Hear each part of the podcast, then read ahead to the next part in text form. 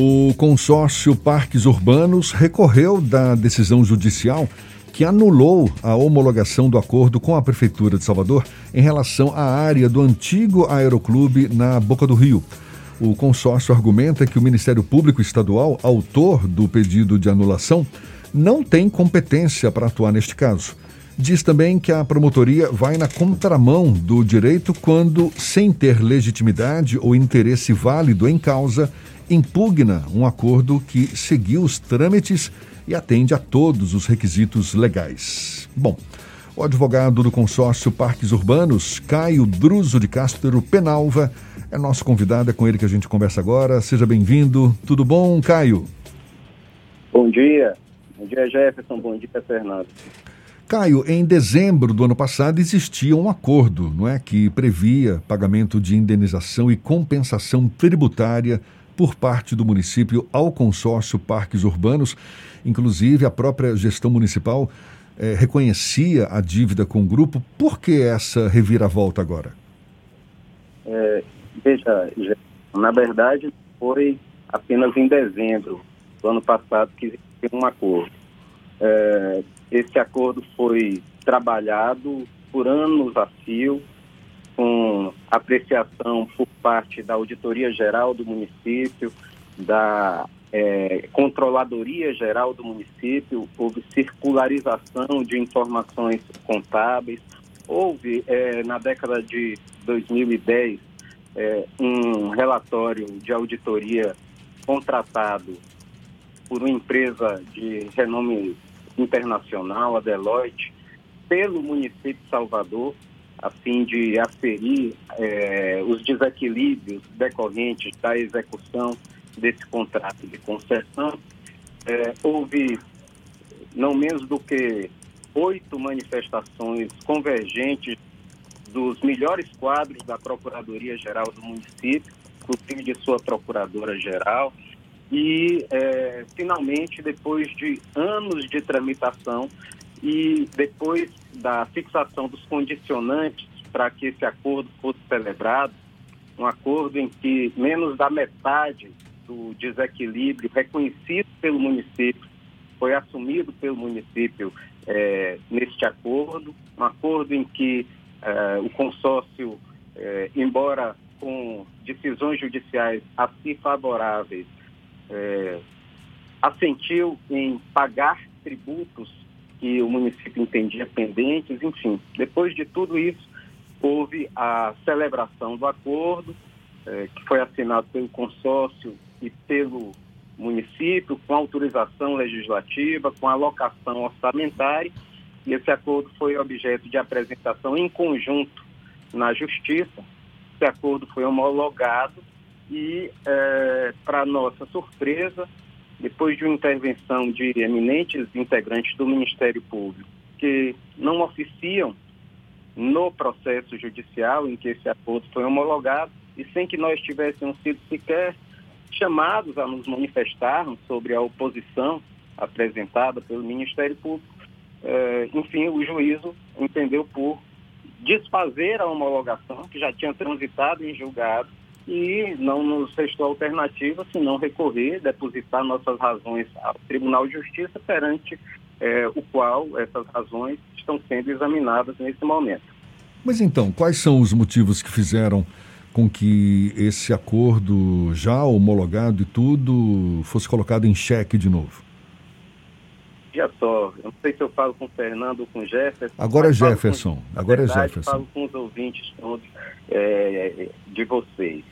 Uh, esses motivos, a minha avaliação pessoal, tem a ver com o momento que a gente vive hoje. É um momento de absoluta instabilidade institucional, é, um momento em que é, vocês diziam isso num outro viés é, durante a transmissão do programa, momento em que o autoritarismo ele se apresenta como uma alternativa em lugar do consenso porque é, não, não existe uma razão objetiva ou conforme aos documentos produzidos nesse processo administrativo.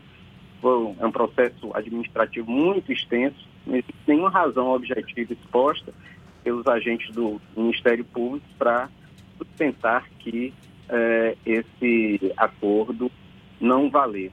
Pelo contrário, é, o acordo, como eu disse a vocês, passou por todas as instâncias da prefeitura, foi um acordo celebrado com absoluta transparência, é, passou pela Procuradoria-Geral do município, por, repito, oito vezes, oito manifestações convergentes da Procuradoria estão ali postas. É, o Ministério Público é, ganhou uma função relevantíssima na Constituição de 88, mas é, em, em, contraponto a esta atribuição, essas atribuições muito relevantes, a própria Constituição estabeleceu que não compete ao Ministério Público representar, defender o erário, dizer e orientar ao poder público, no caso ao município, é, o que fazer ou não fazer. É, o município tem instâncias administrativas próprias, o município é, é, baseado no princípio da representação democrática. O Ministério Público não é um tutor das decisões de gestão de nenhum ente público. Então, por maior respeito que se deva tributar e por maior reconhecimento que se deve ter às funções do Ministério Público, não lhe compete dizer o que o município, seguindo seus trâmites, é, deliberou e entendeu como certo. É, no final, o Ministério Público, na verdade, os agentes do Ministério Público que intervieram nesse feito, repito, embora sem serem os promotores naturais no processo judicial em que é homologada a, a transação, homologado, em que é homologado o acordo, eles é, sustentam que não existiria dotação orçamentária, e a dotação orçamentária está posta no processo administrativo, que fica parecendo que o Ministério Público não quis ver é, a existência desse processo administrativo, sustentam que não existiria autorização legislativa e a lei orgânica municipal atribui ao prefeito municipal, que foi quem foi eleito para isso, a função de transacionar, sustenta que não existiria vantajosidade na transação e a vantajosidade é tanta que é, há um deságio de 55% que foi reconhecido pelo próprio município é, de Salvador como devido ao consórcio, sem falar no pagamento de tributos que estavam suspensos em sua exigibilidade, porque o consórcio tinha obtido decisões judiciais para suspendê-los, e ainda assim o consórcio que quer ver resolvido isso, quer considerar essa questão em que ele teve prejuízo como uma página virada, é, ainda com, com esses ônus para ele, o consórcio aderiu à proposição do Ministério Público e celebrou o acordo. Então, a nosso ver, realmente é absolutamente contrário a qualquer lógica, a qualquer bom senso, é, essa, essa recusa. É, Caio, eu vou é, só pedir para voltar em um determinado momento para entender como funcionou a homologação desse acordo entre o consórcio e a prefeitura. Ela teve aval do judiciário, ela foi um acordo extrajudicial, como funcionou a homologação dele? Tá. É, existiam duas ações que foram resolvidas exatamente por esse acordo, quer dizer, as partes, município e consórcio, chegaram a um consenso e em ambas as ações, é, informando que chegaram ao consenso, o município e o consórcio por petições conjuntas, eh, assinadas pelo prefeito municipal, pela Procuradoria-Geral do município, pela representação jurídica do consórcio. Nessas duas ações houve a apresentação do pedido de homologação judicial. O juízo da segunda vara da Fazenda Pública eh, homologou essa, esse acordo que esvazia qualquer necessidade de homologação da oitava vara da Fazenda Pública. E aí vai um destaque que é importante. O sistema judicial brasileiro, sobretudo a partir de 2015, quando sobreveio uma legislação processual nova, é, privilegia, privilegia é, basicamente as vias que a gente costuma chamar de autocompositivas de controvérsias, ou seja, em lugar de privilegiar o embate é, privilegia o consenso. E nessa toada é que é, a legislação, não só do Ministério Público, existe uma resolução própria, mas também a legislação processual civil uh, propõe que todo acordo deve ser homologado, atendidos que sejam os seus requisitos, como estão atendidos. E mesmo que o acordo apresentado à homologação envolva sujeitos distintos daqueles que constavam no processo judicial ou matérias distintas, é, o acordo merece ser homologado porque é a compreensão mais lógica. O sistema funciona na medida em que as partes em si, representadas, capazes, legitimadas a tanto, cheguem a uma conclusão. Ou seja, a atuação judicial ela é residual. Ela só tem sentido quando existe um litígio. E esse litígio já se encerrou. Então, assim, mesmo que exista esta tendência formalizada, o fato é que não existe mais controvérsia entre as partes desses processos, desses processos judiciais. Caio, para a gente encerrar, muita gente ainda se pergunta o que, que foi que de fato aconteceu com o antigo Aeroclube, aquele shopping a céu aberto. Eu sei que a prefeitura, acho que em 2017, resolveu é, rescindir a, a, concessão da área do Aeroclube sem liquidar créditos em favor do consórcio, mas não foi só isso.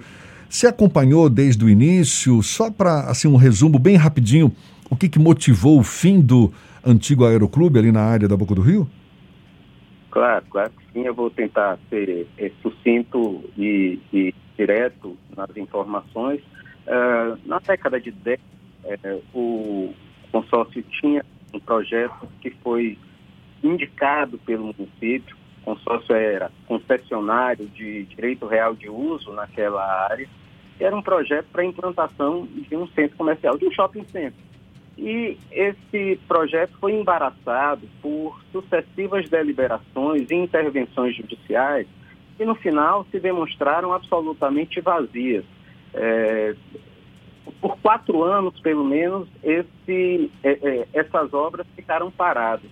E isso gerou, naturalmente, um desequilíbrio muito grande na equação econômico-financeira. E o município mesmo reconheceu esse desequilíbrio mandou fazer uma auditoria, fez sua auditoria interna e contratou um terceiro por vontade própria, que foi a Deloitte, que é uma empresa de renome internacional, é, para verificar a extensão desses prejuízos, reconhecer a extensão desses prejuízos e, é, na sequência a isso, uh, entendeu por propor ao consórcio que, em lugar de pagar é, o consórcio deveria ter um tempo maior para é, exploração daquela área.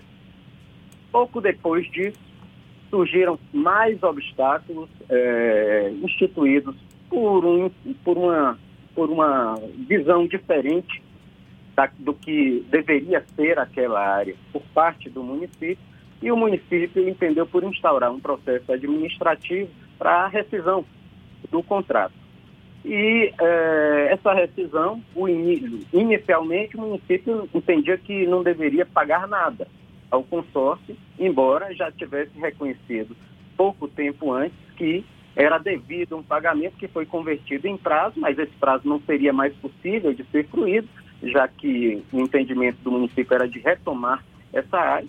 Então, nós propugnamos é, pela invalidação em juízo né, deste ato, até sobreveio uma decisão judicial, uma liminar, suspendendo o ato de rescisão, e no meio tempo eh, passamos dois anos em diálogo, em um diálogo transparente e republicano com o município de Salvador, até que se chegou à conclusão de que sim, deve ser indenizado o consórcio, agora deve ser indenizado de maneira a que se traga uma vantagem para o município. E a vantagem foi essa, uma redução, um deságio significativo de 55% é, dos valores reconhecidos pelo próprio município e o pagamento de tributos que, em rigor, não eram devidos pelo consórcio.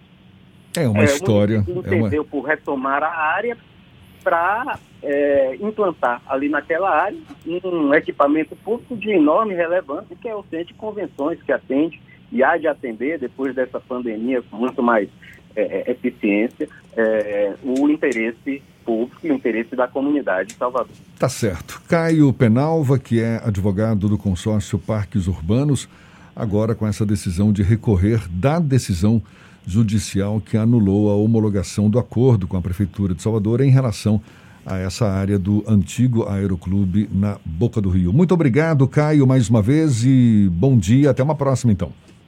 Bom dia, saúde a vocês e a seus ouvintes.